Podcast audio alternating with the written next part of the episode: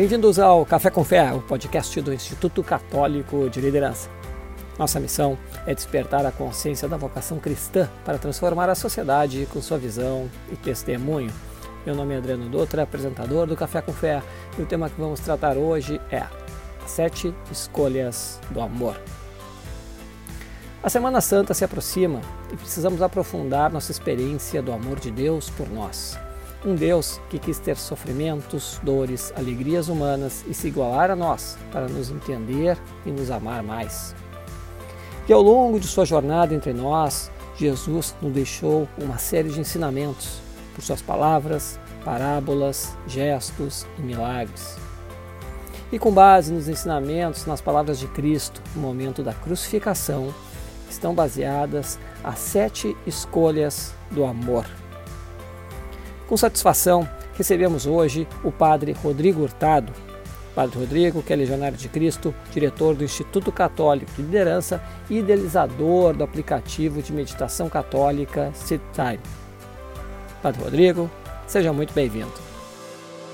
Obrigado, Adriano. Sempre uma alegria, ao contrário, para mim, acompanhar-lhe. Eu sempre acompanho Café com Fé, não? e sempre estou aí vendo todos os conteúdos que são muito, muito bons. Hein? Então, fico feliz de poder contribuir de vez em quando também eh, com algo de espiritualidade, com algo de mensagens, não? Para e mais neste período que vamos começar agora da Semana Santa.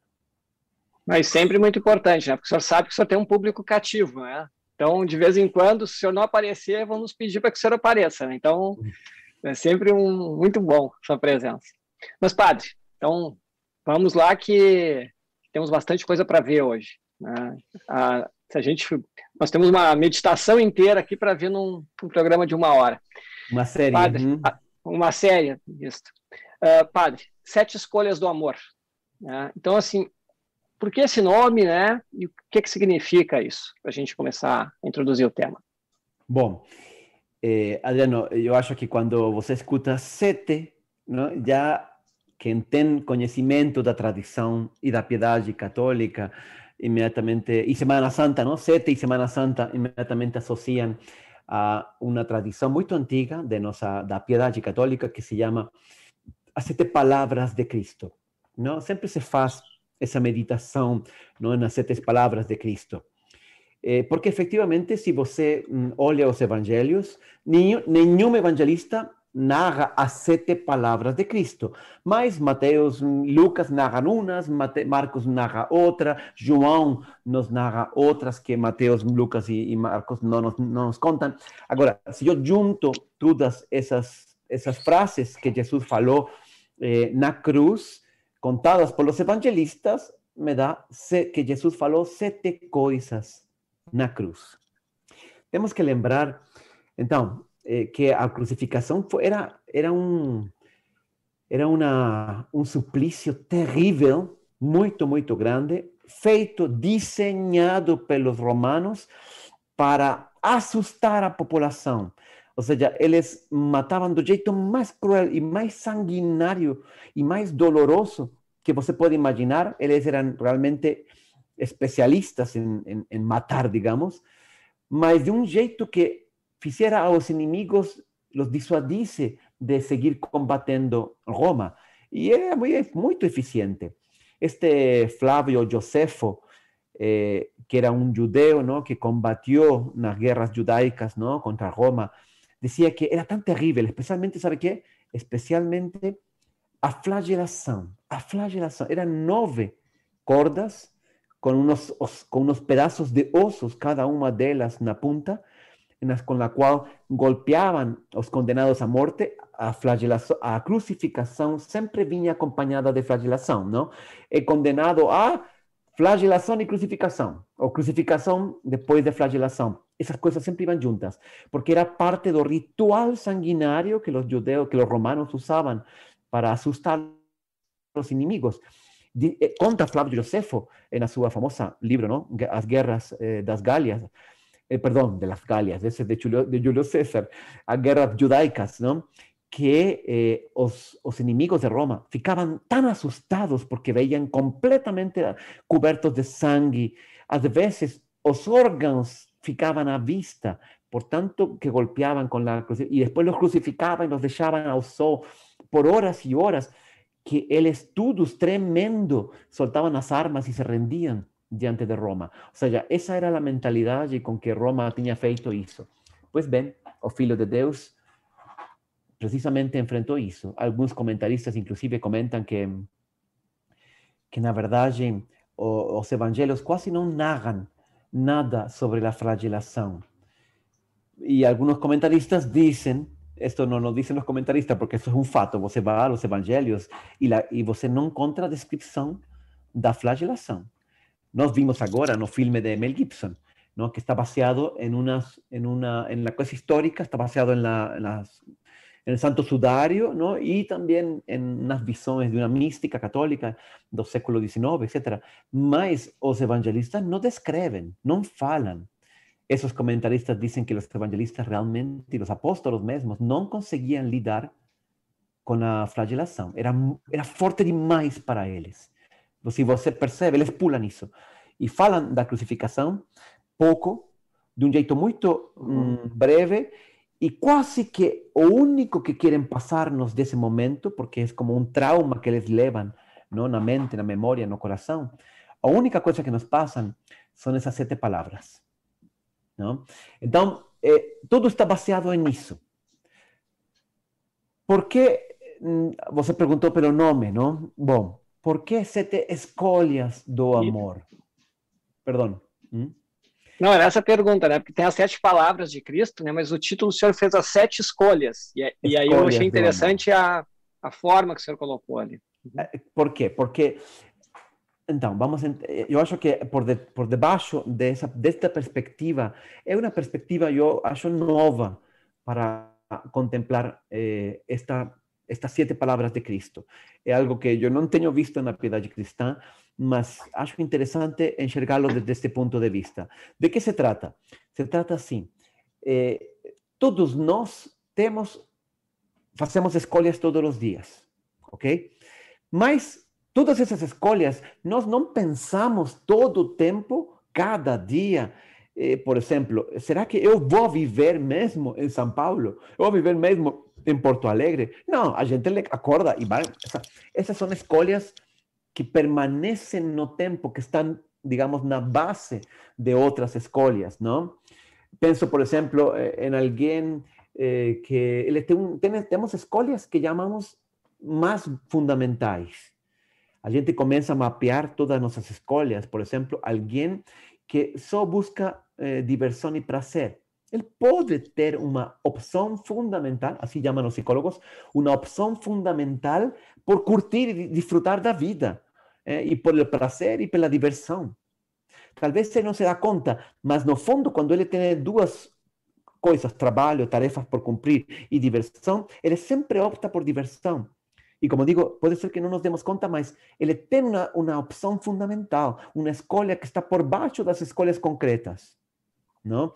Ese ejemplo, por ejemplo, eh, de, buscar la diversión, es un ejemplo concreto, ¿no? Existen otros, ¿no? Como por ejemplo, no, al contrario, o trabajo. O trabajo es lo más importante. Y ahí yo trabajo todo el día. Y cualquier cosa parece que nunca es más importante que el trabajo. ¿Por qué? Porque yo tengo una opción fundamental en la cual yo coloqué el trabajo en el primer lugar de mi vida.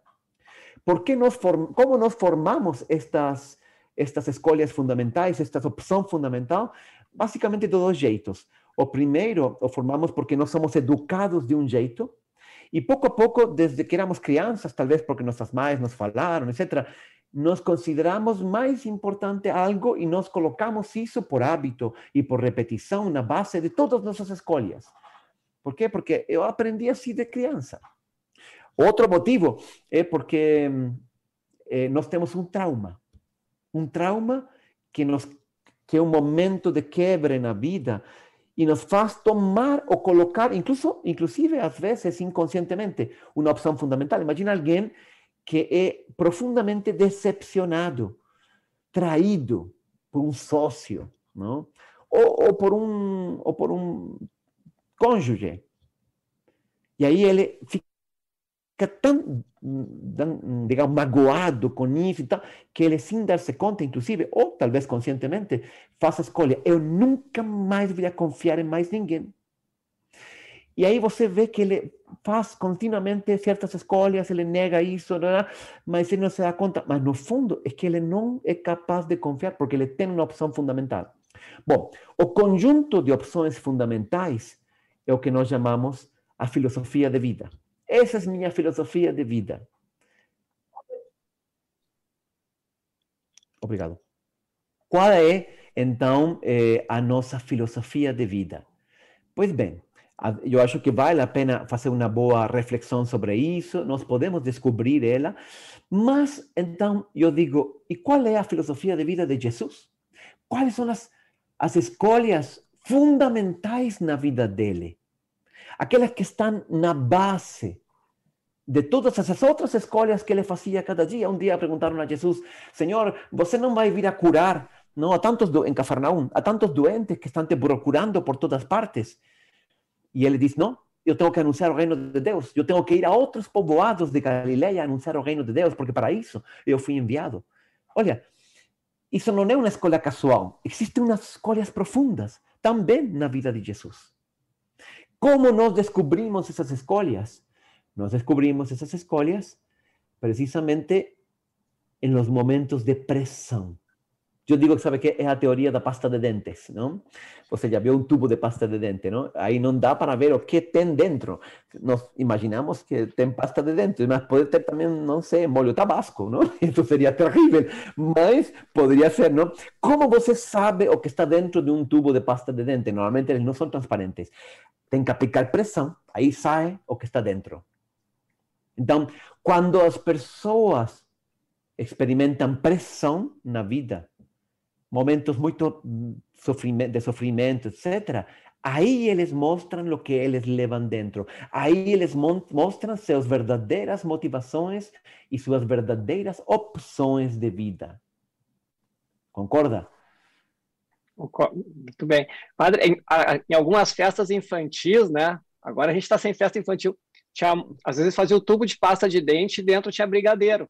Então esse pode ser um exemplo ali, sair algo docinho de dentro. a, a gente espera pasta de dente, mas pode ser brigadeiro, não? Pode ser brigadeiro.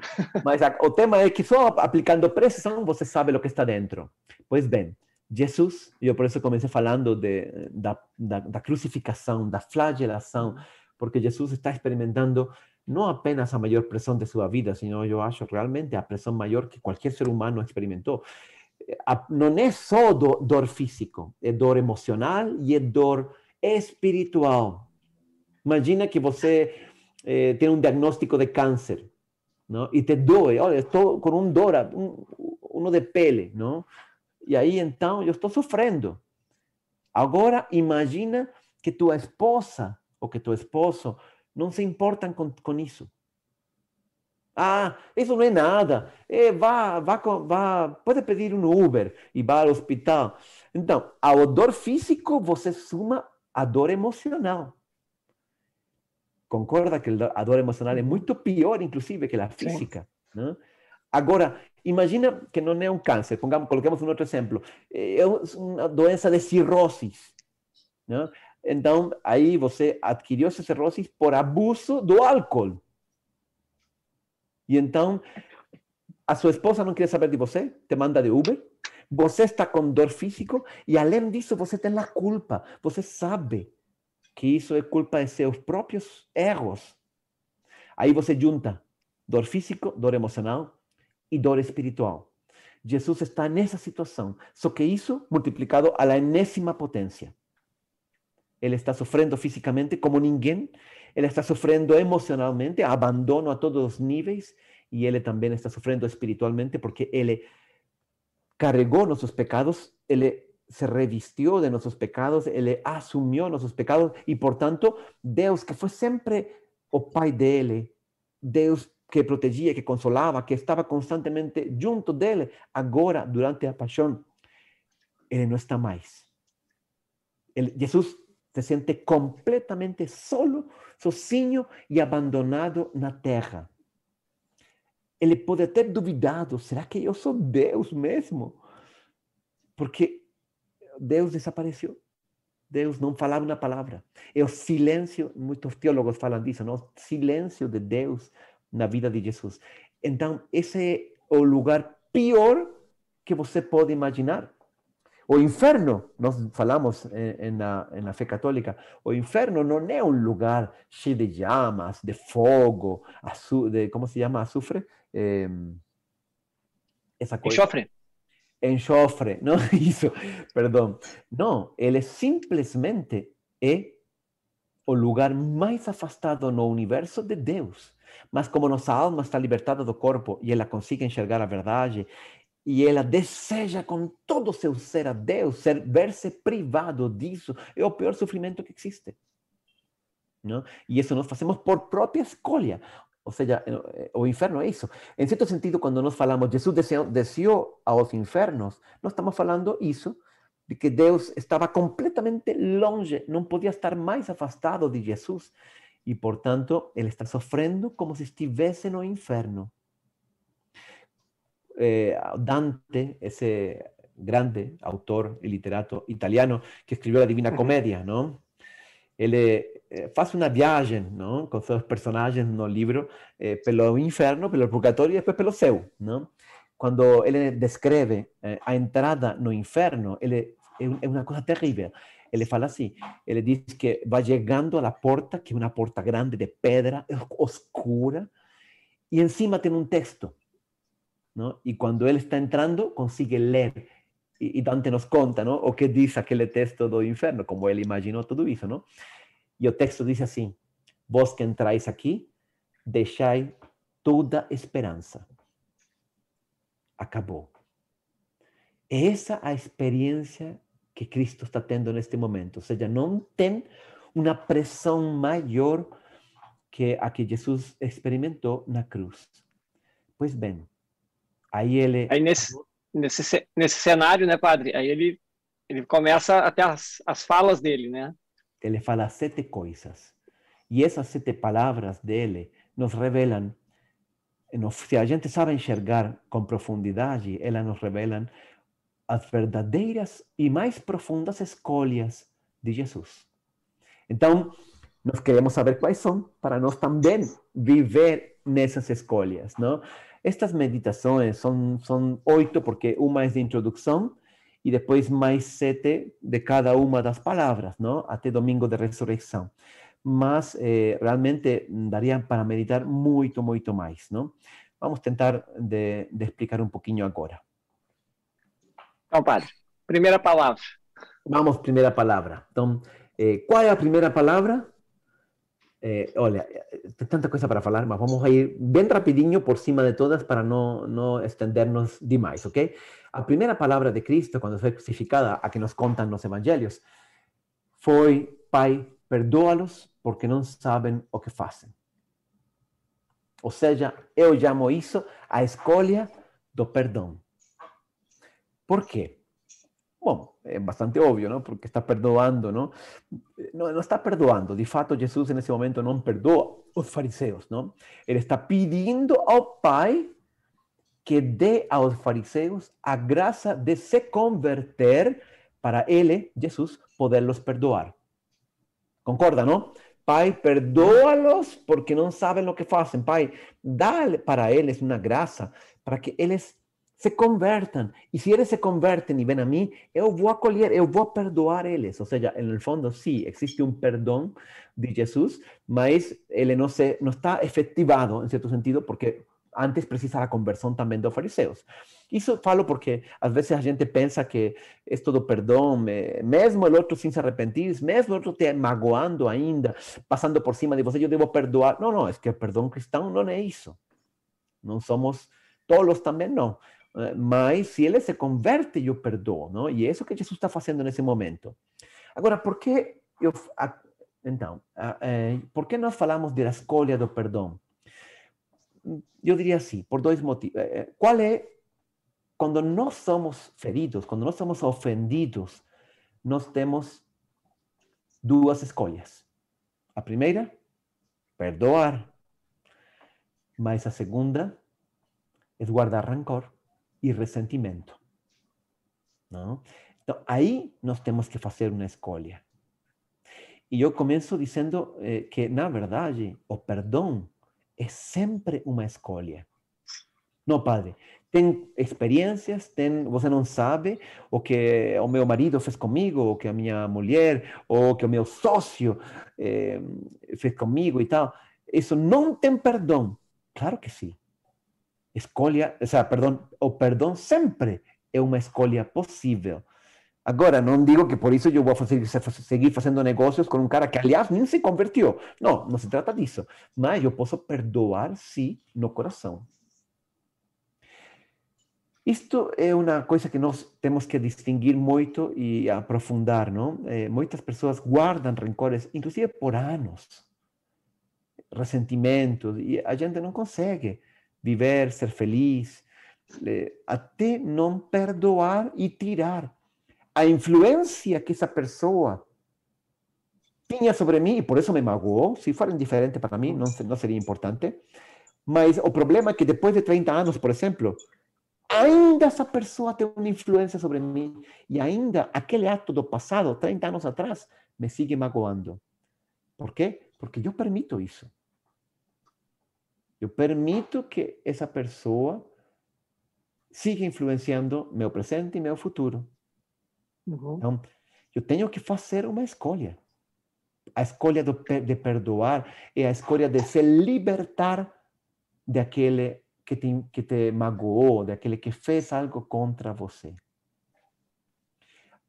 E isso é, é, é difícil, mas tudo começa entendendo que isso sempre é uma escolha. Eu posso fazer essa escolha, eu posso dar volta à página e eu preciso, porque senão eu fico amarrado àquela experiência traumática, não, de minha vida.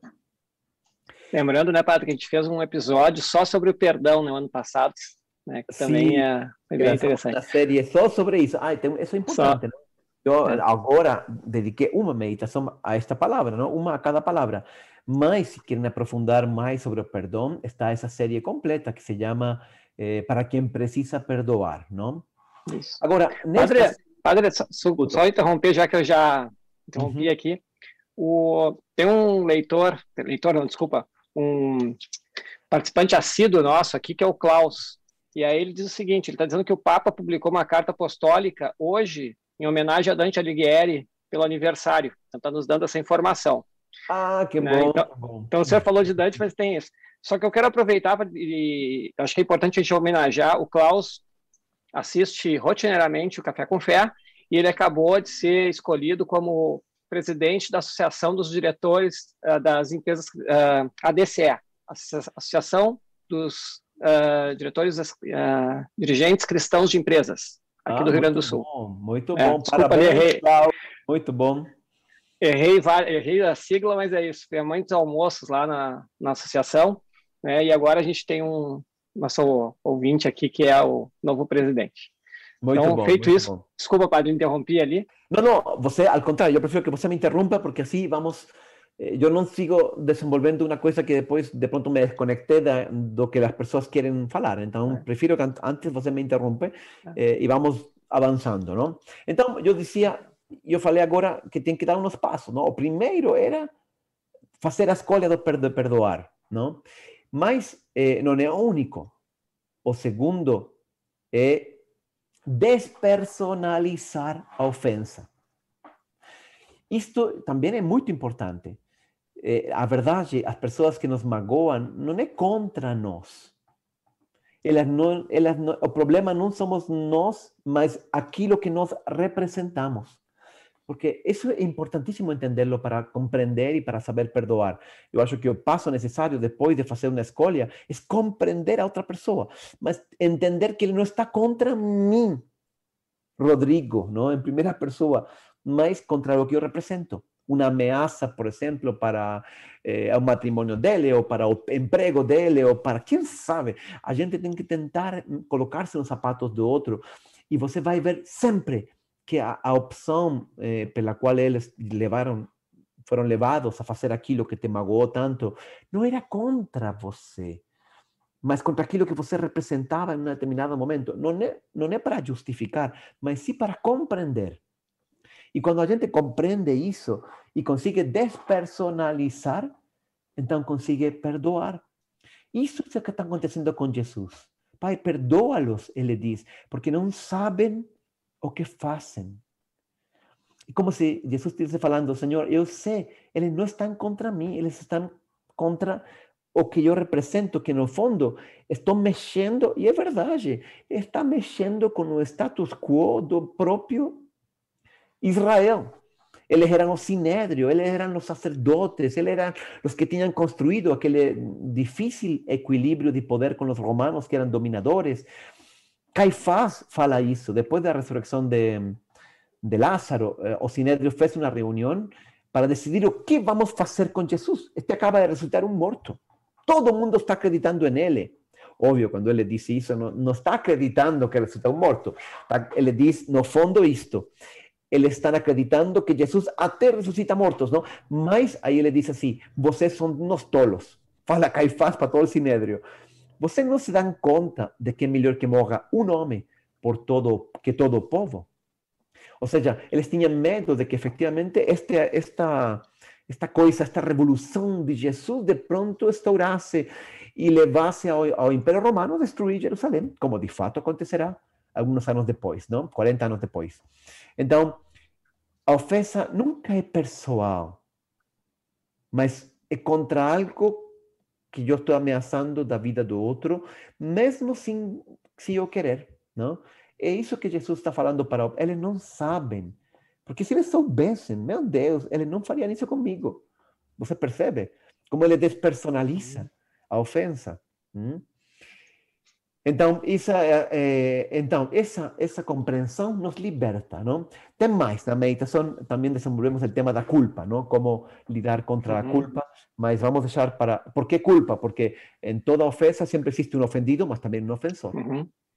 O jeito errado do ofendido lidar com a ofensa é guardar rencor. Esse é o jeito errado dele. O jeito errado do ofensor é não aceitar a culpa, mas a culpa fica no coração dele. Então, se ele não é consciente e ele não enfrenta e não sabe eh, lidar corretamente com isso, então ele também vai sofrer, também vai sofrer, não? Então, eh, são dois, os dois ao final estão sofrendo e os dois têm que fazer a escolha, um do perdão e outro da desculpa, ou seja, de realmente arrepender-se, arrepender-se e pedir perdão, não? Tudo bem. Então, essa foi a primeira palavra, né? Aí a segunda palavra, padre, padre vamos, vamos conseguir o nosso caminho. Você lembra ou não? É? Ah, eu, eu, eu, tenho, eu, tenho, eu, eu, tenho uma cola aqui, padre. eu tenho cola, né? então não vai. é, hoje estarás comigo no paraíso. É, é isso aí. Oh, a verdade, a frase é mais, é mais longa, não? A frase é: Eu te asseguro. Que isso é muito importante. Hoje estarás comigo no paraíso. Quem falou isso? O bom ladrão. Então, olha, isto é o que eu chamo a escolha da fé.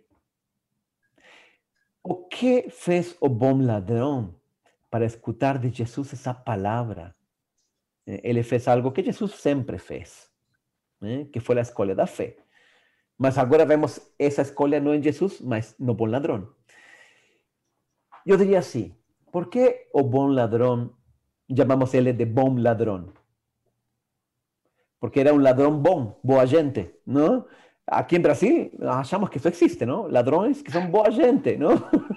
o bom ladrón. Até votamos por, por algunos deles, ¿no? Mas no, no, perdão, eh, não é isso, não? Eh, não, ele não é, você não pode ser bom e ladrão ao mesmo tempo.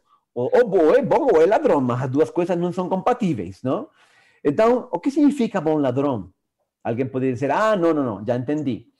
Bom ladrão significa que ele era muito espertinho e que ele era muito bom ladrão, não? Mas também não, porque pegaram ele e lo estão crucificando. ¿m? Ou seja, que o cara não era tão bom como parece. ¿m? Então, por que bom ladrão? Bom, ele é bom ladrão porque, eu digo isso, não? Eu digo, esse cara é um ótimo ladrão, porque ele roubou o céu no último minuto de sua vida. Isso sim é um roubo incrível. Ele não fez méritos nunca. Ele foi um sem vergonha. Ele fez tudo errado. Mas no último minuto de sua vida, ele roubou o céu. Como ele fez isso? Ah, o bom ladrão, perdão, agora se vou usar a expressão, o bom ladrão, ele entendeu três coisas muito importantes, mesmo que seja no último minuto da vida. A primeira é que a morte não é um ponto final na vida. A vida continua depois da morte. A vida, a morte, perdão, não acaba a vida. A morte não tira a vida de nós. A morte transforma a vida em outra vida diferente. Mas a vida continua. O Santo Yo, sabe aquele autor do Antigo Testamento, não?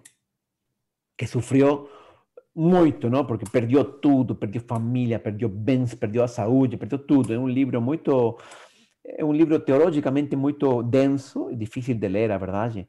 Mas qual é a mensagem no fundo do livro de Jó no Antigo Testamento? É muito simples. Vocês, o livro de Jó, no fundo, fala isto. Vocês acreditam que se você é fiel a Deus, se você é bom, e você faz tudo certinho, Deus vai te recompensar com vida longa e muitos bens? Não é. Também os homens justos sofrem. E isso é um grande mistério. E esse é o caso de Jó. Jó é um homem justo que tem uns, uns capítulos que não param nunca de questionar a integridade de Jó. E Jó se defende uma e outra vez. Não, eu sou íntegro, eu sou honesto, eu sou... Eu não cometi pecado. E mesmo assim eu estou sofrendo. Por quê? Porque hum, ser bom não é garantia de que tudo vai dar certo.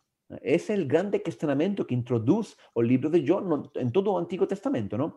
Agora, o que diz Jó ao final do livro? Ele diz assim: olha, estes olhos verão, estes mesmos olhos verão o Redentor. Ou seja, eu vou contemplar com estes olhos a Cristo, não? a Deus. Então, essa é a nossa fé. É isso que, uma primeira coisa que entendeu o bom ladrão. Eu vou a continuar vivendo. O que aconteceu agora, eh, esta vida é muito breve. Quanto teria o bom ladrão? 20 e algo? Não sabemos, 30, não fala da idade, não? Mas o que seja que nós vivamos é nada comparado com o que vem na frente. Não vamos viver 80, 90, 100 anos ou mais forte. A eternidade vai ter um trilhão de anos e ainda fique curto. Então, a gente tem que fazer a escolha da fé por qual eu vou apostar? Por esta vida ou por aquela outra? Não? Ele, a primeira coisa que entendeu é que ele não estava a ponto de morrer nesta vida física, mas que a vida dele ia continuar. Primeira coisa. Segunda coisa que entendeu, entendeu que que ele tinha pecado e que ele tinha ofendido a Deus. Isso fala para outro ladrão. Lembra que são dois ladrões, não? E o outro ladrão fala assim: Ah, eh, Jesus, eh, baixa da cruz e, nos tira nós também e vamos embora daqui, não? Se é o filho de Deus, faça isso por nós.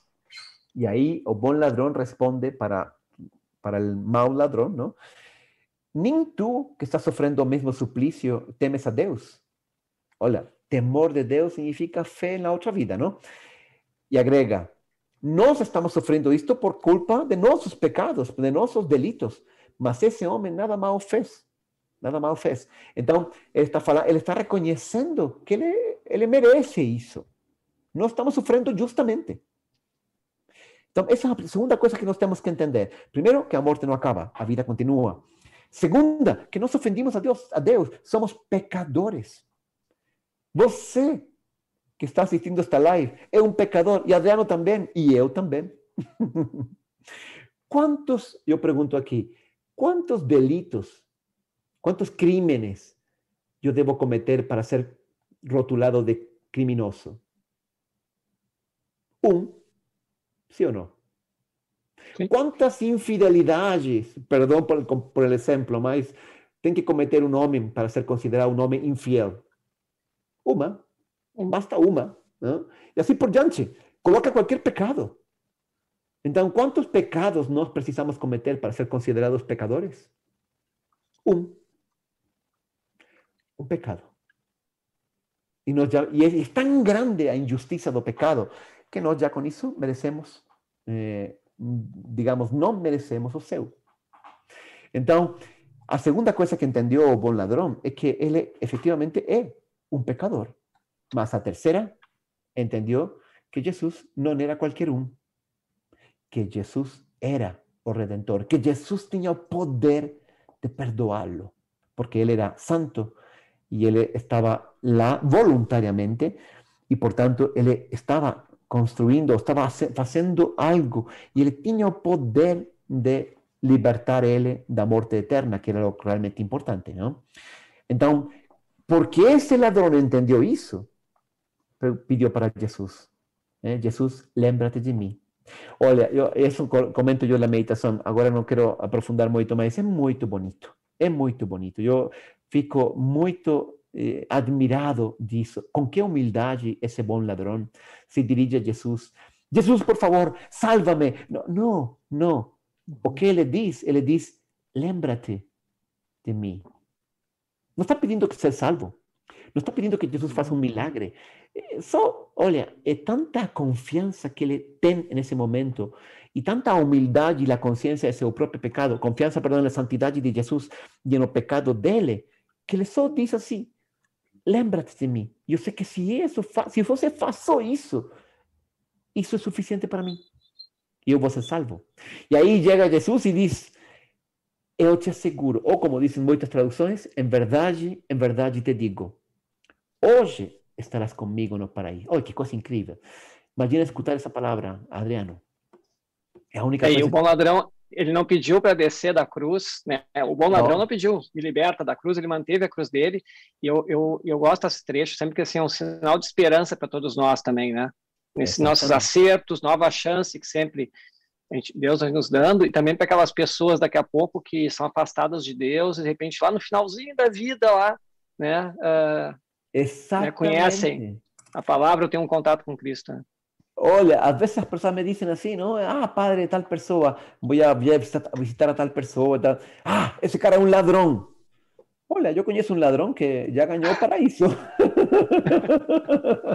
no último minuto. No último minuto, não? Último minuto. Tantas coisas, não? Que aconteceram no último minuto, não? Aquela, aquele carro que quase sofreu um acidente no último minuto deu uma, um, um viro, um, como virou à esquerda e, tal, e salvou, não? Aquela lei no Congresso, olha, estava a ponto de naufragar, no último minuto ela foi salva, não? É, enfim, tantas coisas de último minuto que as coisas mudaram, não? Então, tudo pode ser se nós temos essas mesmas três convicções e escutar, eu estava falando, escutar de Jesus essa palavra, não? Eh, de verdade, de verdade te digo, em verdade, em verdade te digo. Essa, sempre que Jesus vai falar, começa uma frase com essa, com essa expressão, em verdade, em verdade te digo, é como quando os professores estão na aula, não? E eles dizem, e, e batendo não, na lousa, eh, com, a, com, com o X, não? Como se fala isso? Eh, aí, com o X, fala para os alunos, pessoal, atento, isto vai vir no exame. ¿no? Ahí você pega cuaderno y va a anotar, ¿no? Porque es muy importante. Así Jesús, en verdad, en verdad te digo, cuidado, esto que va a falar é muito importante. Eu te aseguro, hoje estarás comigo no paraíso. Uau! É tudo o que nós queremos escutar em nossa vida. É, é?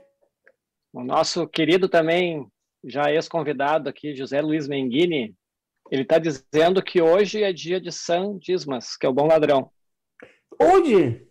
Disse hoje. Erika hoje. Dimas, Dimas. Não Desculpa. sabia, eu não tinha. Mas hoje, hoje também é 25, não? Hoje é o dia de. Eu sabia, porque que era o dia de, de, da encarnação, não? da anunciação de Maria. Não? Hoje, 25 de março, faltam nove meses para 25 de dezembro. Então, a igreja tem a tradição de celebrar eh, a Anunciação de Maria. Mas não sabia que também era o dia de Dimas. Pode ser perfeitamente. De fato, cada dia tem vários santos. Não? Obrigado, José Luiz. Não? Então, três coisas importantes que tinha que aprender ladrão. Hum? Que aprendeu o ladrão e que temos que aprender nós também. Aí mais, tem mais na meditação, mas aí vocês podem eh, escutar depois. Então passamos agora para a terceira palavra, padre. terceira palavra. Mulher, eis teu filho, eh, filho, eis tua mãe. Hum? Bom, aqui eu diria assim. Hum? Quando nós sofremos também, eh, normalmente nós estamos muito focados e centrados em nós mesmos, não? Eu tenho uma unha do pé, não? Que, que como se fala, que se encarnou, não? Olha, que ninguém me fale, encravou, não? Que ninguém me fale nada, que ninguém diga nada, porque, gente, não? Tenho uma unha com problema, não? Então, não quero saber nada. Olha, você não vai participar. Não, não, não, eu tenho um problema. Até não encontrar um médico que faça aí o curativo, eu não consigo pensar em mais nada. Um dente. Eh, somos assim, somos muito fracos, não? Quando nós sofremos, nos centramos em nós mesmos, nos encerramos em nós mesmos. Jesus, como já falamos, está sofrendo muito. E em que ele está preocupado? Olha, está preocupado por sua mãe, e por seu discípulo. Ou seja, Jesus está preocupado, em primeiro lugar, pela própria família. Pensa que José já faleceu muitos anos atrás, não? Dizem que quando Jesus tinha 19 anos, essa é uma tradição muito antiga, mas não sabemos eh, a ciência certa. Porém, se foram quando Jesus tinha 19 anos e agora estava com 30, 33, enfim, já tinham passado 12, 13, 14 anos, não sabemos, não? Então, Maria estava sozinha. Quando Jesus começa a pregar, a sua, começa a sua eh, ele leva Maria com ele. Porque, lógico, como vai ficar Maria sozinha em Nazaré, não? E aí nós sabemos que algumas mulheres, entre elas Maria, acompanhavam aos discípulos a todas partes, não? E Jesus cuida de sua mãe, porque ela está sozinha, é viúva. Agora, ele está falecendo, está morrendo na cruz, e ele está preocupado, em primeiro lugar, por sua, por sua mãe. Não está preocupado, eu acho que não está preocupado pelo bem espiritual de sua mãe. Não, meu Deus. Se alguém tinha confiança, eh, Jesus, de que estava absolutamente unida a Deus e tudo, era em sua mãe. Ela absolutamente, era santa como ninguém. Mas sim estava preocupado por seu bem físico, por seu cuidado. Então, encarrega ela ao discípulo, para que não fique aí são necessidades emocionais, necessidades físicas. E aí eu penso, não? quanto nós estamos preocupados pela família, pais que têm que, eu tantas vezes que escutei, não? pais que não, não provêm, que não cuidam, que não são responsáveis com sua própria família. Que a mulher tem que ir atrás, trabalhar e fazer mil coisas. Porque o cara não, não é responsável, imagina onde isso, isso é um, isso é uma, um dever sagrado. E Jesus, na cruz, até na cruz, está pensando no cuidado de sua mãe, com quem vai ficar. Mas não apenas no cuidado físico, também no cuidado emocional. E muitas vezes o que as famílias querem dos pais é tempo, é dedicação. Quanto nós cuidamos essas necessidades emocionais de nossa família? Então, é uma reflexão pode parecer superficial, mas não é. E, e eu acho que muitas, em muitas ocasiões, não, que eu vou vendo, eh, precisamos nos lembrar disso. E algumas pessoas precisam também ser eh, bem conscientes dessa responsabilidade. Agora, ele não falou apenas mulher aí teu filho, ele também falou filho és tua mãe. Ou seja, ele está preocupado também por João, que é um discípulo dele. Ele não é familiar de Jesus, é só um discípulo, de fato, João era de Cafarnaum, e, e, Jesus era de Nazaré, ou seja, nada a ver, não? Uhum. Mas ele amava esses discípulos, e em, e, e em João todos os apóstolos, não? Mas a gente percebe, ele está preocupado pelos apóstolos, ou seja, ele está preocupado pela nascente igreja que ele fundou, não? Então, João, eu, te, eu amo tanto você quanto minha mãe o amor de Jesus é equivalente, amor pelos discípulos, não? pela sua obra, que é a igreja, equivalente ao amor da família. Olha que forte. Ele está preocupado também pela igreja, para que eles também tenham o cuidado, neste caso, de uma mãe, que vai ser Maria. Depois veremos Jesus, veremos, perdão, nos Atos dos Apóstolos, Lucas nos conta isso no capítulo 2 dos Atos Apóstolos, dizer que os discípulos se reunían, al final do capítulo 2, se reunían todos ¿no? Eh, no cenáculo para partilhar o pão, etc, etc, e para eh, juntos com Maria em oração. Esse juntos com Maria não é uma casualidade.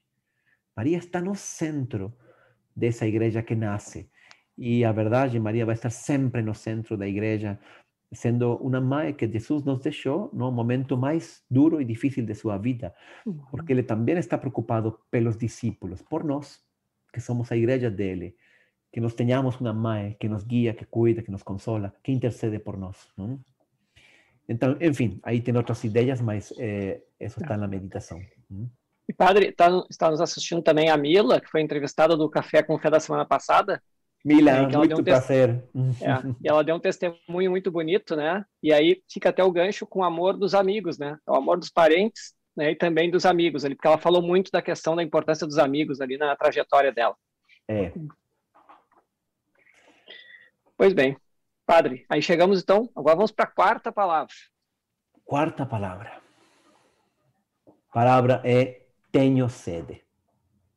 Esta palavra, tenho sede, na verdade, é a primeira vez desde que começou a paixão que Jesus fala de uma necessidade própria. Tenho sede.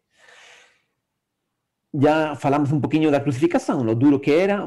Alguns dizem, Marcos em concreto, ele diz que Jesus foi crucificado na hora tércia e que ele faleceu na hora nona, ou seja, se fosse como Marcos está dizendo, eh, seria de nove da manhã, seria crucificado às nove da manhã e teria morrido às três da tarde, não? De la hora tercia à hora eh, nona. Bom, não sabemos. Às vezes, sim, eh, às vezes os crucificados ficavam até dias, não? Os romanos deixavam aí. E quando, e com, quando não tinham sofrido tanto como Jesus na flagelação e tudo, eles haviam, às vezes aguentavam muito, não? Mas eh, não sabemos, porque também Jesus sabemos que teve dois juízos aquela manhã, não? O, o terceiro, que foi o de Anás, o interrogatório de Anás, esse foi pela noite, não? Esse foi à meia-noite, não sabemos. Uma da manhã, talvez. Mas eh, o juízo oficial do Sinédrio não podia começar senão até sair o sol. O sol saiu às seis da manhã, não sei, imagina que juntaram às sete.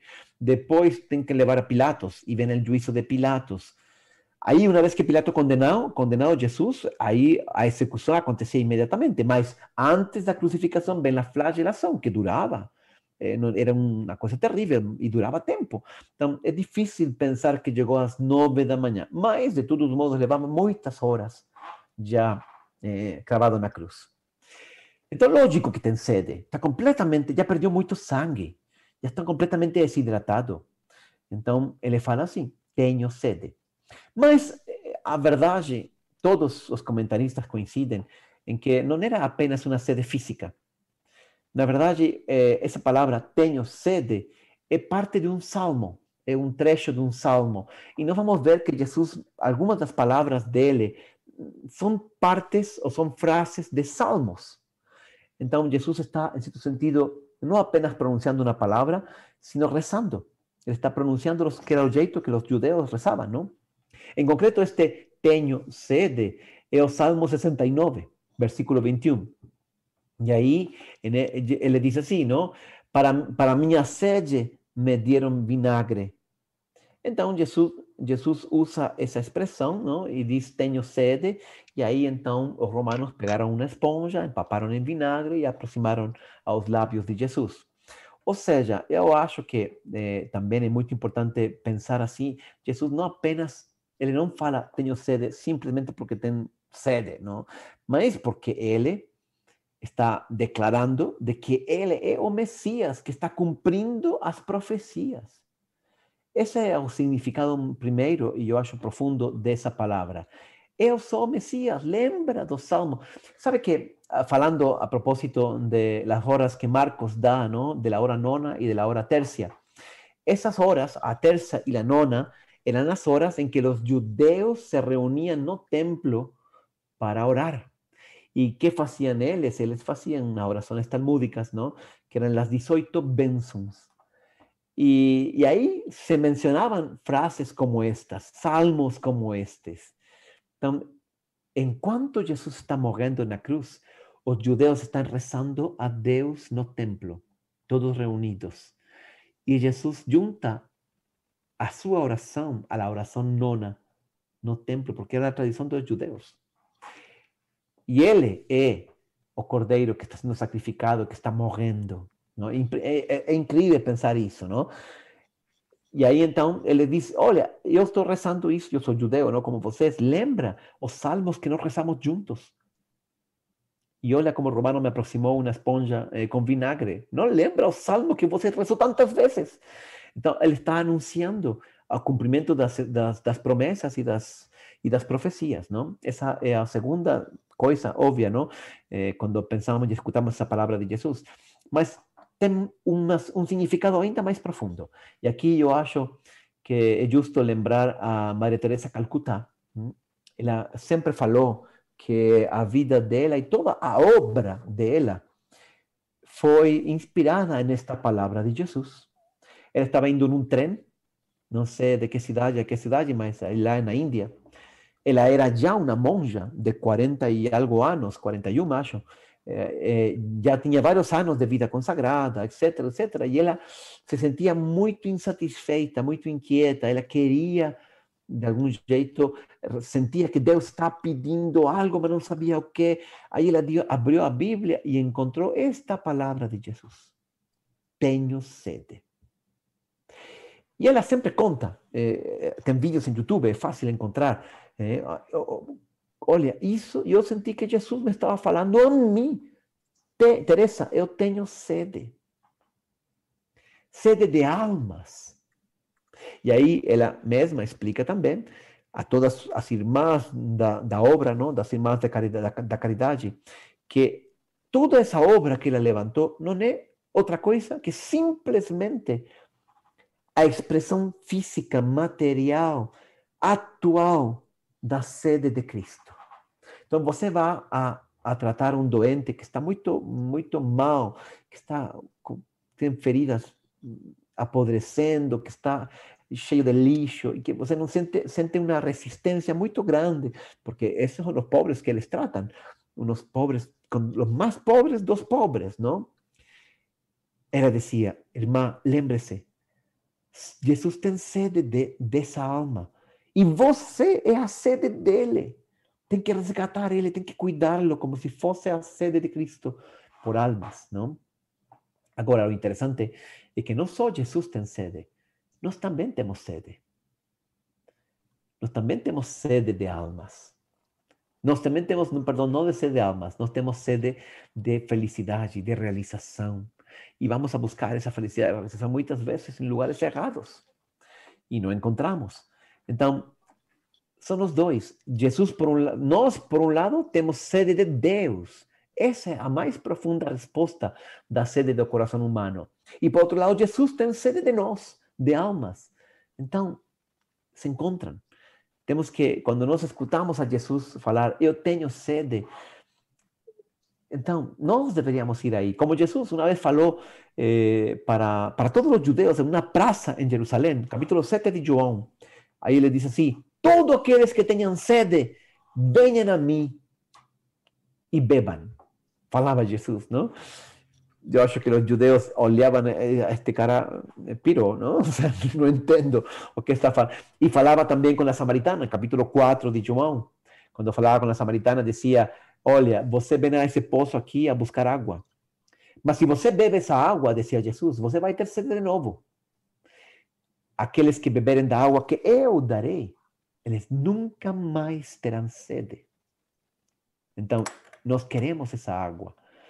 Somos nós os verdadeiros sedentos e Jesus quer nos dar. Ele também tem, ele diz: Tenho sede de vocês, mas ele é a fonte que realmente eh, nos vai a libertar, não? que nos vai a saciar. Então, essa é a quarta palavra. Eu, tava, eu vi ali, padre, o, o nome do. O senhor citou a Madre Teresa, né? Falou da. E a, o nome da biografia dela, que também trata disso, é Venha, Seja Minha Luz. É, o nome do livro. Esse é o livro, a biografia póstuma dela. É, é, eu não li a verdade, mas eu já escutei que está muito bonita, que vale a pena ler, não? Então, olha uma coisa interessante eh, desse livro, não? Uma coisa interessante é que ela sempre falou que depois daquela inspiração inicial, ela viveu um grande eh, seca, não sei como se fala, uma, um certo deserto interior. É um deserto. Ela não tinha eh, muito consolo de Deus, não é misterioso isso, não é interessante ler um pouquinho da biografia dela. Hum? Tudo bem. Padre, então temos a Chegamos na quinta palavra. Quinta palavra. Agora você fala qual é. Hum, tem sua cola, então. Deus meu, Deus meu, por que me abandonaste? La, Eli, Eli, lama sabachthani. Eh, todos os textos, eh, los evangelios uh, apócrifos nos transmitiram inclusive o texto em hebreu, ¿no? as palavras em hebreu dele. ¿Mm? Eli, Eli, lama sabachthani. Então, eu ao início expliquei um pouquinho, não? Eh, no fundo, esse, esse abandono de Deus não é outra coisa que uma consequência do pecado. Deus, Jesus se sente realmente muito afastado de Deus. Então, ele pronuncia essa palavra, mas outra coisa muito importante disto é que ele também está pronunciando umas palavras que estão num salmo, que é o Salmo 21. Deus meus, Deus meus, por que me abandonaste? Também é uma frase do Salmo. Então, Jesus, ele, eu acredito que ele realmente estava experimentando essa solidão. Mas ao mesmo tempo ele está rezando com um salmo, ou seja, ele não deixa de confiar em Deus e não deixa de orar a Deus. E ele outra vez passa, fala essa palavra para eh, transmitir mm, a los judeus como ele está cumprindo todas as profecias, não? Talvez eh, jeito, um jeito de entender eh, essa, esse afastamento de, de, de, Jesus de seu pai, que sempre foi o consolo e ele, aquele que estava dentro dele, perto dele, eh, é que é assim. Eu digo assim: imagina que cada pecado que você cometeu na sua vida, pequeno, grande, tudo, fosse um tijolo, ok? Agora imagina todos os tijolos ou todos os pecados de sua vida em todos os anos que você já viveu e aqueles que vai viver para frente. Agora imagina todos os pecados da humanidade inteira. Algunos, algum autor falava que hoje se calcula que tem existido na história da humanidade 100 bilhões de pessoas. 100 bi hoje somos quantos? Hoje somos 6, 7 bilhões, não? Bom, na história da humanidade devem ter existido, diz este autor, uns 100 bilhões de pessoas. Pois bem, eles os pecados de todos eles, imagina que fossem tijolos. Agora, com esses tijolos, que seria uma quantidade absolutamente astronômica, não tem como medir, pensar ou imaginar isso, construir uma pirâmide, uma, como a de Gizeh. Mas que Gizeh? Nem Monte Everest, é mais grande que a Terra, seria uma pirâmide enorme. Agora, você pega essa pirâmide, gira ela, justamente ao contrário, e coloca a ponta sobre as costas de Jesus. Isso seria Jesus carregando nossos pecados. Isso que ele está experimentando, desde o ponto de vista espiritual, é isso, afastamento total de Deus. Ele está longe, ele carrega todos os nossos pecados nesse momento. Agora, era necessário tudo isso? Esta pergunta a fez por primeira vez, teve a ousadia de fazer por primeira vez Santo Agostinho. E Santo Agostinho responde: não era necessário. Deus podia nos perdoar perfeitamente. Mas, Santo Tomás agrega depois, mas era conveniente. Por que nos podia perdoar Deus? Porque Ele é todo poderoso. E Ele pode dizer, pronto, ficam perdoados. Pronto. Mas, Santo Tomás diz, era muito conveniente que Jesus morresse na cruz. Porque desse jeito nós conseguimos entender um pouquinho mais, mesmo assim fica difícil, mas podemos entender um pouco mais o amor de Deus. Se Deus só nos perdoasse, imagina, então, ah, que bom, ele teve boa vontade. Mas, ao mesmo tempo, fica a impressão de que ah, tanto faz, ah, eu posso pecar de novo, Deus me perdoa. É, ele tem boa vontade, ele sempre me perdoa. Nós, por isso que muitas pessoas têm um conceito de Deus desse jeito, não? Como se Deus fosse um pai como se diz, super protector. É, ah, ele nunca nos vai condenar, ele nunca faz nada ruim conosco. É, não, você não entendeu o amor de Deus ainda. Não. Deus, permitiu que seu filho, seu próprio filho morresse, porque para ele não é indiferente. Ele tem poder para perdoar? Lógico que tem, mas não é indiferente. O amor de Deus sofreu muito. O seu, a sua dor é infinita. E o único jeito de que nós consigamos entender um pouco isso, de que realmente o sofrimento de Cristo, o sofrimento do, de Deus, é um sofrimento muito grande, sacrificial. Eu acho que falei disso na homilia, inclusive alguns domingos atrás. Era é, é, é esse, mostrando, entregando seu filho à cruz. O próprio filho fala para pai: Pai, afasta de mim este cálice. Não? Ele diz: Mas não se faça a minha vontade, mas a tua.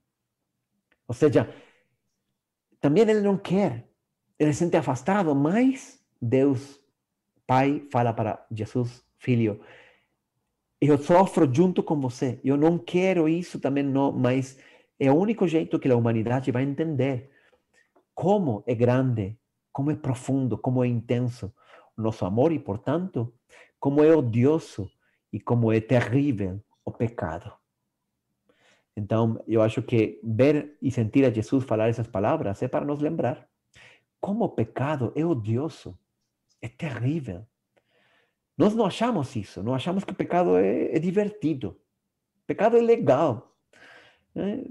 Filmes usam o pecado para entreter, espetáculos usam o pecado para, para entreter, para divertir as pessoas. Nós vemos um filme de James Bond, não? E aí vemos o cara romancear, não? Como se fala, né? Ter romance, não? Com três, quatro das Bond Girl, não? As Bond Girl, as garotas, eh? Girl, eh, Bond. Bom, mas isso para entreter, isso para divertir. E por que nós nos divertimos com o pecado? Sabe por quê? Porque nós não vemos as consequências do pecado. Nós vemos só a parte boa, o prazeroso, né? o começo da história, o imediato, o bem imediato que eu obtenho com o pecado, mas não as consequências aquelas meninas, não? Aquelas garotas, não? De, de James Bond, depois ficam sozinhas, porque ele vai de uma em outra, não? Depois outra, depois outra, ou seja, que ficaram um monte para trás sozinhas. Talvez algumas delas até grávidas e teve que educar o filho sozinha, e teve que trabalhar sozinha, e, e, e toda a dor que tudo isso implica. O próprio James Bond, eh, depois de matar todos os vilões, vai para sua casa e vive sozinho. Não tem ninguém com compartilhar a vida, é, tem que pegar a pistola e tirar aí da parede, porque não tem mais ninguém, não? imaginando que James Bond existe, não? Mas é verdade, nós só vemos a parte boa do pecado, não vemos as consequências do pecado. E o pecado sempre tem consequências. E o pecado é odioso, é terrível. Deus odeia o pecado. E ele entregou seu próprio filho, porque é o único jeito que nós entenderíamos o, o, o pecado e, portanto, o amor de Deus, o, o sacrifício e a grandeza do amor de Deus nos perdoando. Não? Então, tudo isso nós vemos nessa palavra, Deus meu, Deus meu, por que me abandonaste? Ok? Essa é a, quê? a quinta? Essa Faltam, é a quinta palavra. Faltam duas palavras, então, é, tudo está consumado. Sexta palavra. Sexta palavra, não? esse tudo está consumado, é a última palavra que João comenta, mas não a última de Mateus. Não? não aí, tem, aí tem discussões não? Eh, entre os comentaristas, mas normalmente colocam esta sexta, esta palavra na sexto lugar e outra na sétima. Não? Vamos lá. Tudo está consumado. Eu não sei você, Adriano, eu, eu nunca fui a dormir com menos de 20 pendências. Hum? Sempre estou com tarefas, sempre estamos ocupados, sempre temos mil coisas para fazer.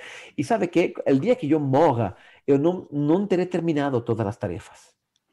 Não vou terminar, porque são tantas coisas e parece que nunca acaba. Não? A única pessoa que realmente cumpriu tudo o que tinha para fazer na sua vida foi Jesus. Foi Jesus. Ele pudo falar, conseguiu falar ao final de sua vida tudo está, foi consumado, está consumado. Ou seja, por quê? Porque ele era uma pessoa extremadamente focada. Porque ele sabia muito bem qual era a sua missão. As outras coisas não são importantes. Ele tinha uma visão do essencial, em certo sentido.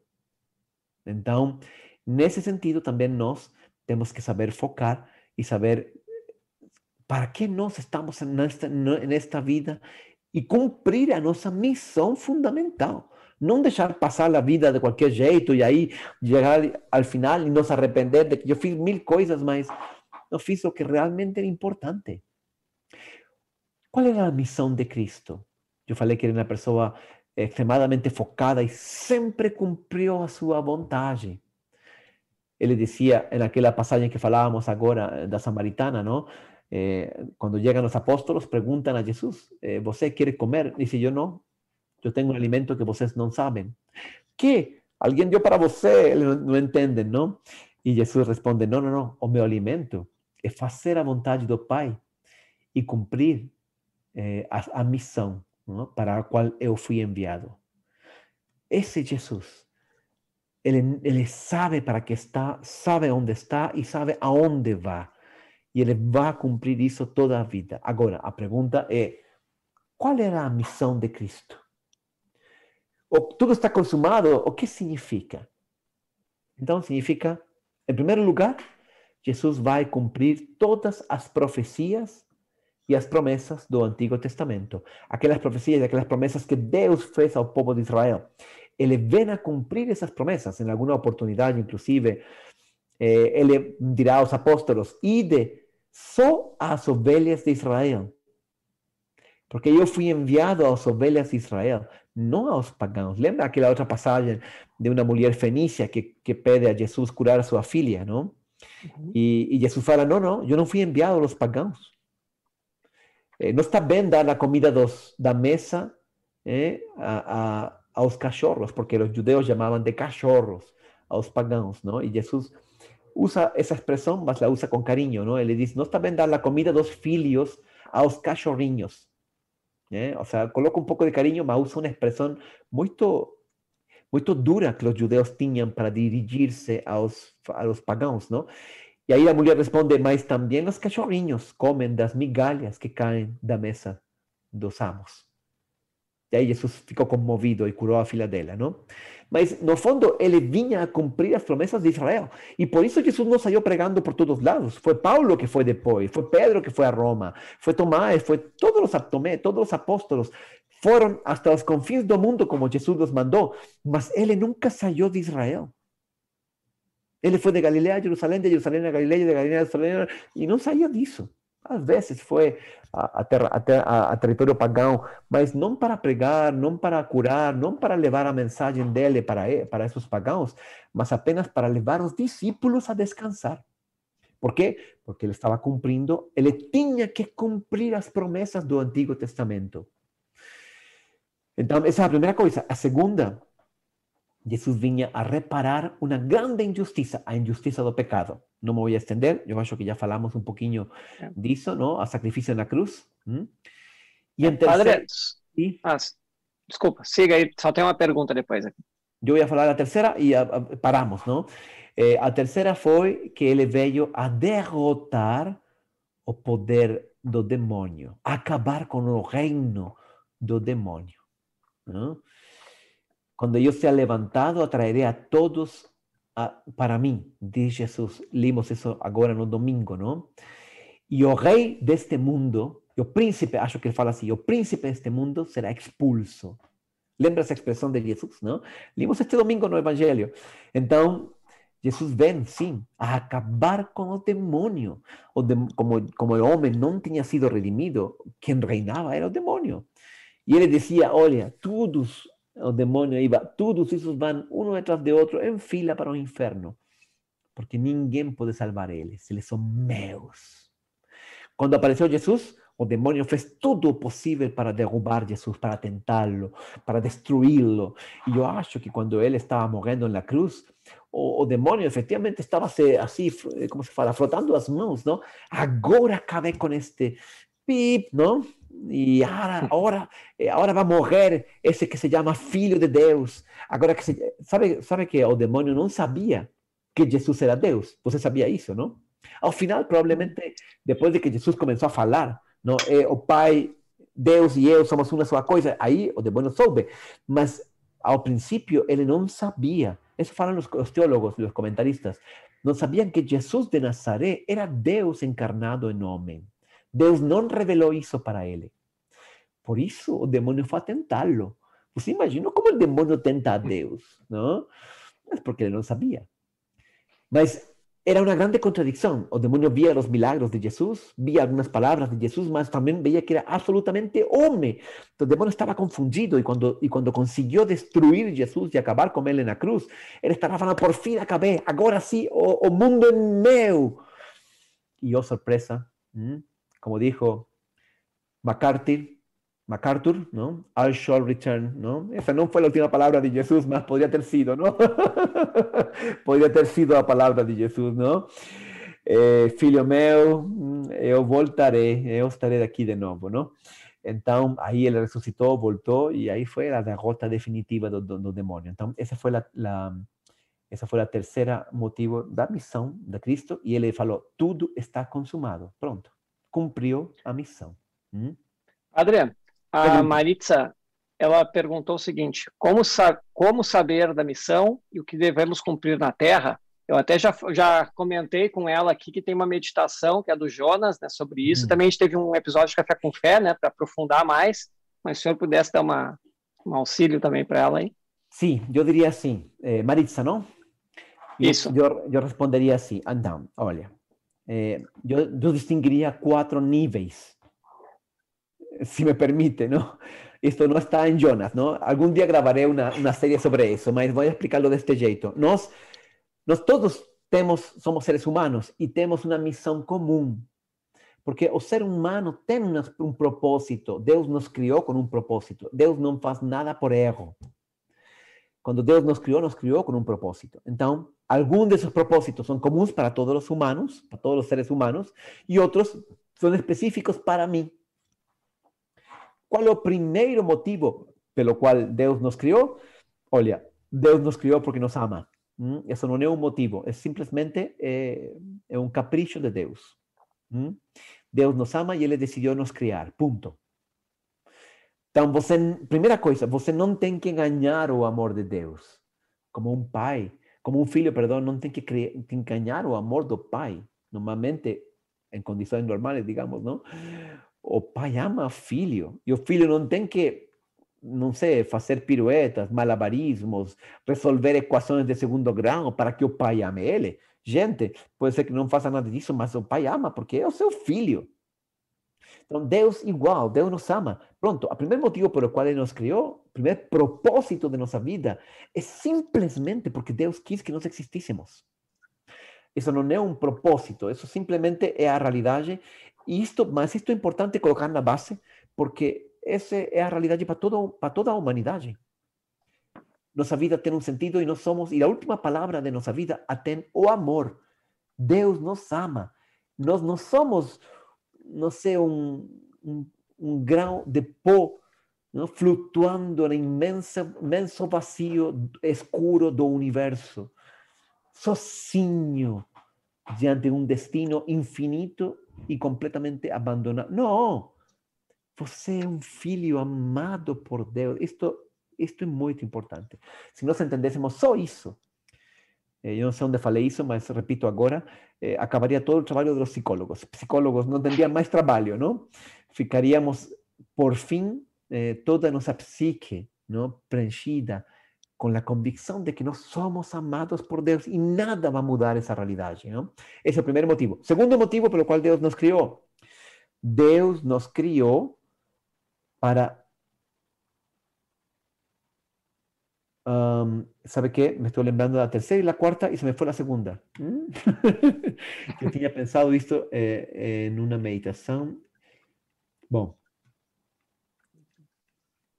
no me, no me lembro. Eh, ahora me va a vir a ideia, mas o segundo, a terceira ideia é que nós fomos criados para reproduzir a imagem de Cristo.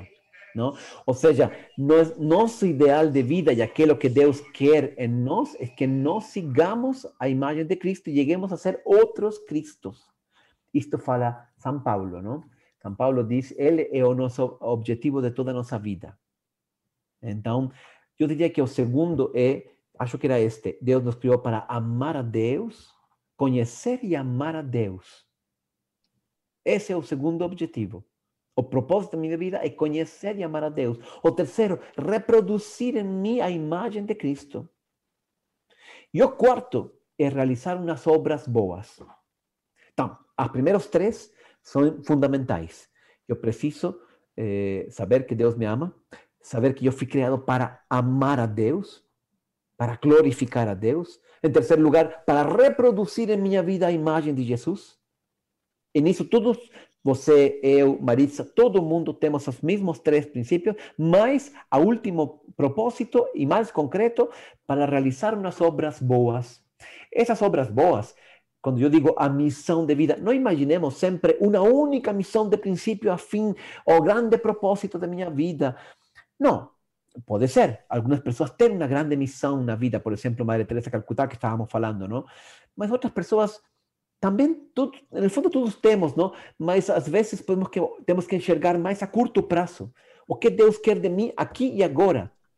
Ah, quer que eu ajude esta pessoa? Eu ajudo. E depois, aqui e aqui, e aqui amanhã, ah, quer que ajude a outra pessoa na empresa. E aí eu vou encontrando a vontade e o propósito de vida em coisas concretas que eu vivo a cada momento. Deus não sempre nos mostra o grande panorama. Às vezes, algumas pessoas, insisto, les mostra sim, a outros não. Então, a gente vai cumprindo passo a passo aquilo que Deus nos vai pedindo. Agora, pode ser que ao final da vida eu enxergue para trás e olha, eu ajudei tantas pessoas, agora me dou conta de que Deus me tinha dado um dom. O dom de ajudar os outros, de escutá-los, de compreendê-los. Ele me deu o dom do conselho. Agora vejo que a minha missão de vida era conciliar.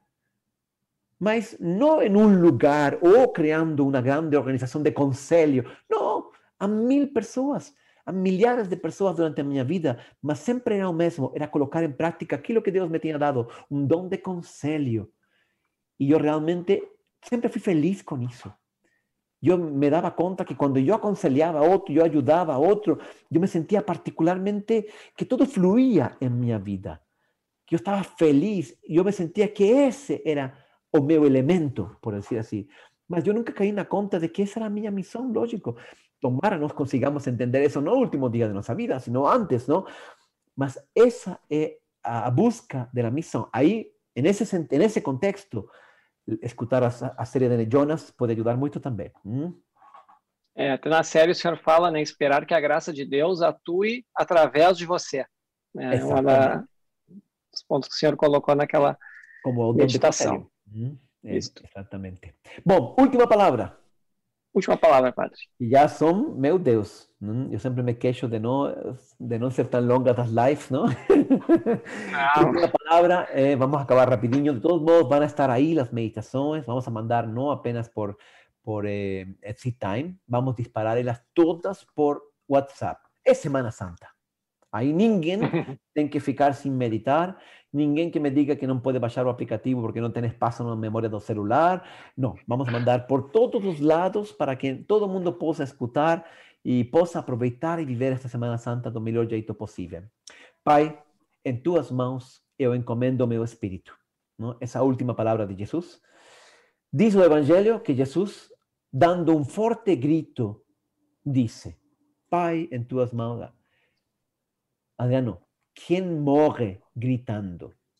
¿No? Las personas que morren, morren murmurando, apenas consiguen falar. E se está morrendo numa cruz, na qual você morre por, por hemorragia, não? por desangramento, e por asfixia.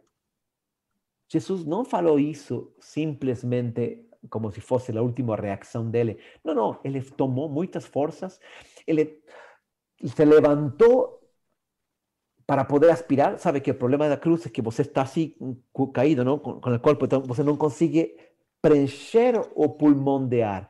Para poder preencher, tem que levantar o corpo. E para levantar o corpo, tem que apoiar-se nos pregos do, dos pés, que doem muito, que você tem cãibres por todos lados. Então, a gente, por isso que morrem por asfixia, porque já não conseguem levantar-se e respirar. Jesus debe ter feito um grande esforço, levantado, etc., respirado para poder dar um grande grito. O centurião que estava aos pés de Jesus ficou assombrado, perdão, sim, assustado. Como este, como este, este, e falou, este verdadeiramente era filho de Deus, não? Bom, O que significa, Pai, em tuas mãos encomendo meu espírito? Significa algo, algo muito, muito forte e que eu gostaria de sublinhar aqui. Jesus já falamos que está sozinho, que ele está sofrendo infinito, ele está a ponto de morrer agora. Pois bem, ele não tem uma, um sentimento da proximidade de Deus. Não. Ele está sozinho e abandonado. Ele sabe que tem um Deus, um Pai no céu. Ele não lo sente, mas ele sabe. E isto é muito importante. Muita gente me fala, padre, mas eu não sinto a Deus, eh, Deus me abandonou.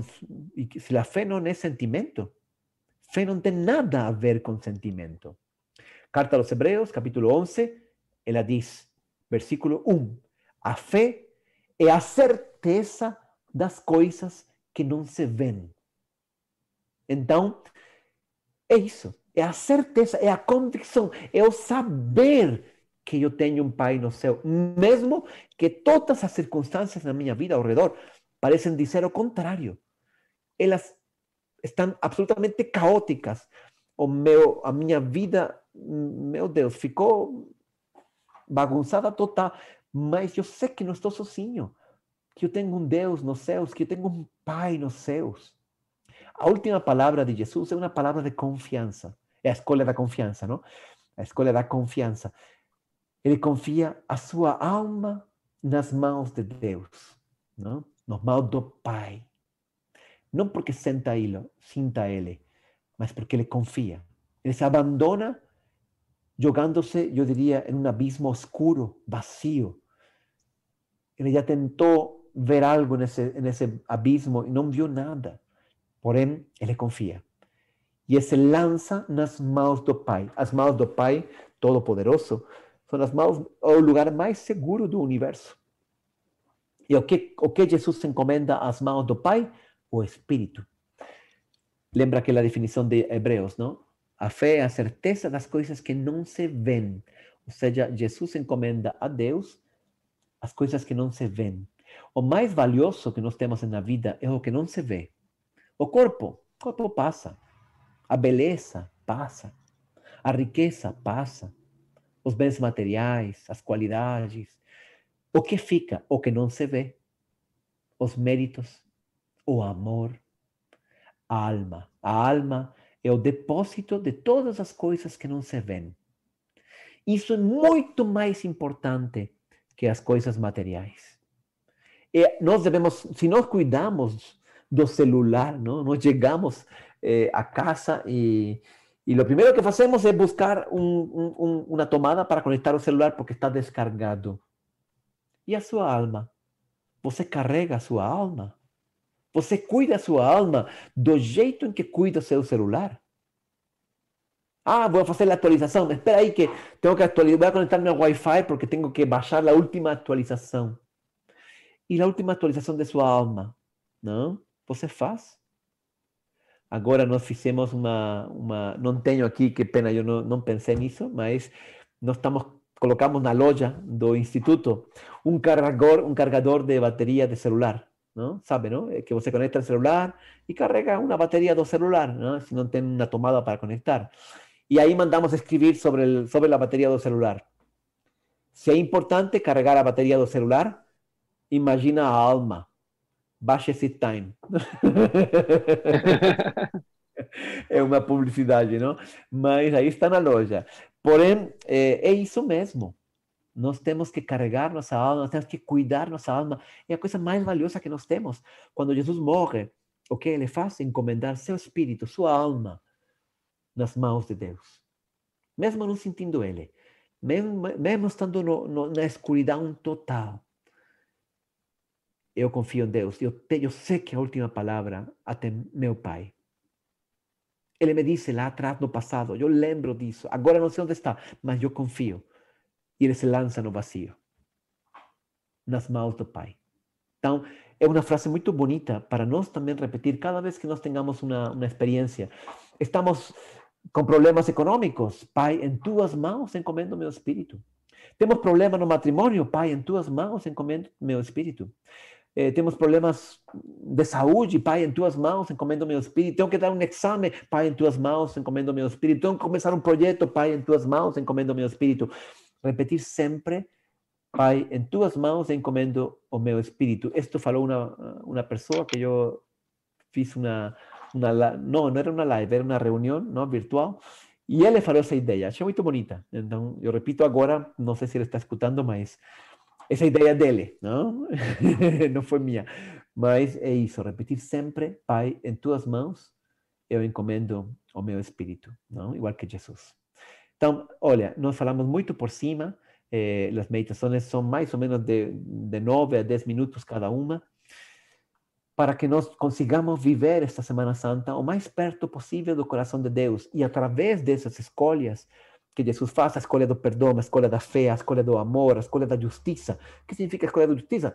Optar por redimir a gente, não? A escolha do perdão, por, por sempre perdoar, não ficar com mágoas. A escolha da fé, optar pelas coisas do céu. A escolha do amor, estar pensar nós outros antes que pensar em si, em si mesmo, não? A escolha do amor, Maria, João, lembra? Este é o filho, este é a mãe. Ele não está pensando em si. O próprio do amor é pensar em outro e assim por diante. A escolha do céu, hein, que, que tenho sede, ou seja, buscar saciar a minha sede não com as coisas da terra, mas com as coisas do céu. A escolha da confiança, Pai, em tuas mãos. A escolha da fidelidade. Qual é a escolha da fidelidade? Aquele que diz tudo consumado, ou seja, eu vou cumprir a vontade de Deus porque eu vou ser fiel a essa vontade de Deus toda a minha vida. E assim eu vou cumprir a minha missão. Pode ser, a propósito da pergunta de Maritza, pode ser que eu não saiba qual é a minha missão agora, mas olha, tenta discernir e escutar a vontade de Deus, e se você faz hoje a vontade de Deus, e amanhã a vontade de Deus, e depois de amanhã a vontade de Deus, você não vai dar errado. Se você vai sempre buscando a vontade de Deus, você estará cumprindo a sua missão, e um dia, mais cedo que tarde, você vai descobrir e vai compreender. E isso é bom, porque Deus quer também que nós compreendamos qual é, inclusive em longa perspectiva, qual é essa vontade. Então, essa a escolha da fidelidade à vontade de Deus, ou a escolha da confiança de, de, de Jesus ao final de sua vida. Não? Então, essa é a, a, filosofia de vida do cristão, a filosofia de vida de Jesus e a filosofia de vida de qualquer um que queira levar o nome de Cristo junto ao céu. Não? Quando nós dizemos, eu sou cristão, Lembre-se, você está levando o nome de Cristo. Então, viva a filosofia de vida, as escolhas que Jesus fez também na sua vida. Hum? Padre, gostei muito da questão da atualização da fé, né? Ou seja, a importância né, da gente não não relaxar, né? Então, assim, não é, é ir na missa, mas também fazer as orações diárias, né? também ler né, participar aqui. Por exemplo, a gente tem o Celso aqui, ó, excelente. Primeira vez aqui, gratidão pelas palavras do Padre Rodrigo. Estou vendo que tem várias pessoas aqui que estão pela primeira vez também. Que bom. Então, tudo isso né, é, bem, é, todos bem-vindos, né? E isso tudo é atualizar a fé, né? E às vezes tanta gente que está afastado, às vezes as pessoas têm tantas dúvidas, porque ainda tem respostas que receberam lá na catequese, né, com 9, 10 anos, e aquelas respostas de crianças hoje não respondem às perguntas de adultos que nós temos, né? Então, essa atualização, esse estar presente, né? É, acho que é um caminho muito bom, assim, para estar próximo a Cristo, assim, me, me, me, chamou muito a atenção isso nessa última, aqui na sétima é, palavra. Eu gostei disso. Atualização é sinônimo de aprofundar nossa fé, atualizar nossos conhecimentos, sobre a fé, sobre a palavra de Deus.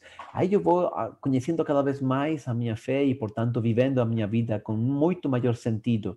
Aí compreendo não, todo o que Deus quer para mim. Muito bem. A Cecília está dizendo que as sete palavras de Jesus na cruz vai ser a reflexão da equipe dela na próxima semana. Então, já foi muito bom aqui. Já foi muito bom ter essa introdução aqui. Então, aí está também eh, as meditações, não? Aí estão as meditações, como digo, a partir de domingo vão começar a chegar e já ficarão disponíveis depois também no aplicativo. Hum? Pois bem. A padre, infelizmente nosso tempo se esgotou, né? Então, se você quiser deixar alguma uma última mensagem para o pessoal e depois eu vou para os avisos finais. Então, eu acho que era o que estava falando ao final, não? Quizás me adiantei um pouquinho, mas é isso. Tentem, tentem contemplar a Jesus agora na Semana Santa. Eh, es en, de, detrás de aquellas palabras de. Lémbrese de la teoría de, la pasta de, del tubo de, dental. Realmente Jesús nos abrió su corazón, ¿no? Jesús nos abrió una janela para comprender o amor de Deus. Ese es el significado profundo de aquellas siete palabras. Eu este ano não fiz uma meditação sobre a ressurreição, porque como fueron siete palabras más la introducción, me dio de domingo a domingo y pronto. Más eh, aquí aprovecho para hacer una publicidad, ¿eh? si me permite Adriano. Eh, después, durante, semanas, durante la semana Triduo Sacro, o sea, Quinta Santa, eh, Quinta Santa, eh, Sexta, Sábado y Domingo, todos esos días a seis de la tarde, yo voy a hacer una reflexión también eh, no Instagram, no canal meu en Instagram. Van a ser live un poco improvisadas, mas quiero aprofundar en estas meditaciones. Eh, cada día, especial, más que aprofundar en estas meditaciones, quiero aprofundar en los temas da Semana Santa. Quinta es Eucaristía, sexta es Pasión, sábado es María y domingo es Resurrección, ¿no? Entonces vamos a, domingo es a misa a seis de la tarde y después sábado, quinta, y sexta también va a ser a las seis, no Instagram, para eh, quien quiera acompañar. Lo importante es vivir este, esta Semana Santa. Mm, yo sé que tenemos feriado aquí en San Pablo, pelo menos, y que aprovechar de salir, de descansar, y muy merecido, seguramente muy necesario. Mas no deje de tentar de aproximarse espiritualmente y de vivir estos días con un poco más de recolimiento, con un poco más de oración, con un poco más de sacrificio, porque así acompañamos a Jesús y revivemos en nuestra propia vida esa, esos grandes misterios de la fe. Entonces, para eso, lembro, vamos a mandar meditaciones todos los días, no apenas no Seed Time, también eh, no, ¿cómo se llama? No Instagram. De fato, en, Time va a estar toda la serie publicada desde domingo. No, eh, no, perdón, no en WhatsApp, vamos a mandar cada día una de ¿no? Y eh, después, quinta, sexta, sábado, domingo, tenemos las meditaciones no Instagram que se llama Padre Rodrigo Hurtado, ¿no? Mm, para poder viver melhor um pouquinho esta Semana Santa. Muito bem. Então, Padre, muito obrigado. Como sempre, uma alegria. Né? Pessoal adorando aqui. Né? Quero aproveitar e também agradecer muito a presença das várias pessoas aqui que estão assistindo pela primeira vez e se manifestaram. Então, uma alegria a presença de todos aqui. Agradecer também a Dedeia, né, a Meirelles, que está atuando conosco aqui no, no Café com Fé, né? Então está nos ajudando na parte de, de, é, de, produção do programa, né? Então foi uma alegria a partir de 2021 com a presença da Dedeia. Dá parabéns de novo para o Klaus, que é o nosso ouvinte corriqueiro aqui, que está assumindo a, presidência da Associação dos Dirigentes Cristãos de Empresas de Porto Alegre, aqui no Rio Grande do Sul. Né? Então, agradecer a todos. Você que está assistindo no, no YouTube aí, eu peço que curta o canal, né, e se inscreva no canal, né, vocês novos aí que estão pela primeira vez assistindo aqui nosso podcast, então aproveite e se inscreve no canal ali para receber os nossos avisos. E fica o convite, né, se você gostou dessa live, para baixar o podcast Café com Fé, né, você pode baixar na Apple Podcast, na Apple Store, no Google Play, no Spotify, e também todas as meditações, todas as nossas nossos episódios estão dentro do aplicativo de meditação católica Time. Então fica aqui a dica, né, fica o convite para baixar o aplicativo de meditação católica Time. Lembrando que o, a meditação uh, mais recente, né, que começou no dia 22, é da consagrada Elisa Ruiz, sobre Jesus, o servo do Pai, e no dia 28, né, vamos agora, depois dessa degustação, né, esperar a série agora que vem com o padre Rodrigo Hurtado sobre as sete escolhas do amor. Convido agora vocês para o nosso próximo Café com Fé e aqui, atenção, né? Como quinta-feira que vem, quinta-feira santa, então o nosso programa excepcionalmente será na quarta-feira. Tá? Então vamos mudar nessa oportunidade, vamos mudar para quarta-feira. Então o próximo Café com Fé será na quarta-feira, semana que vem, dia 31 de março, às 20 horas. E o nosso convidado vai ser o médico Gustavo Messi. E o tema é bem pertinente para o momento e trata de algo muito lindo, que são os milagres eucarísticos. Então não perca, espero você quarta-feira que vem no Café com Fé, às 20 horas, com o médico, com o doutor Gustavo Messi. Muito obrigado a todos, muito obrigado, Padre Rodrigo. Boa obrigado. noite a todos.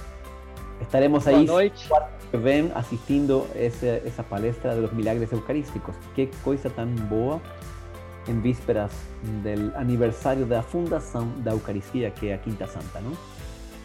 Maravilha. Então, muito obrigado, boa noite a todos, fiquem com Deus e até a próxima.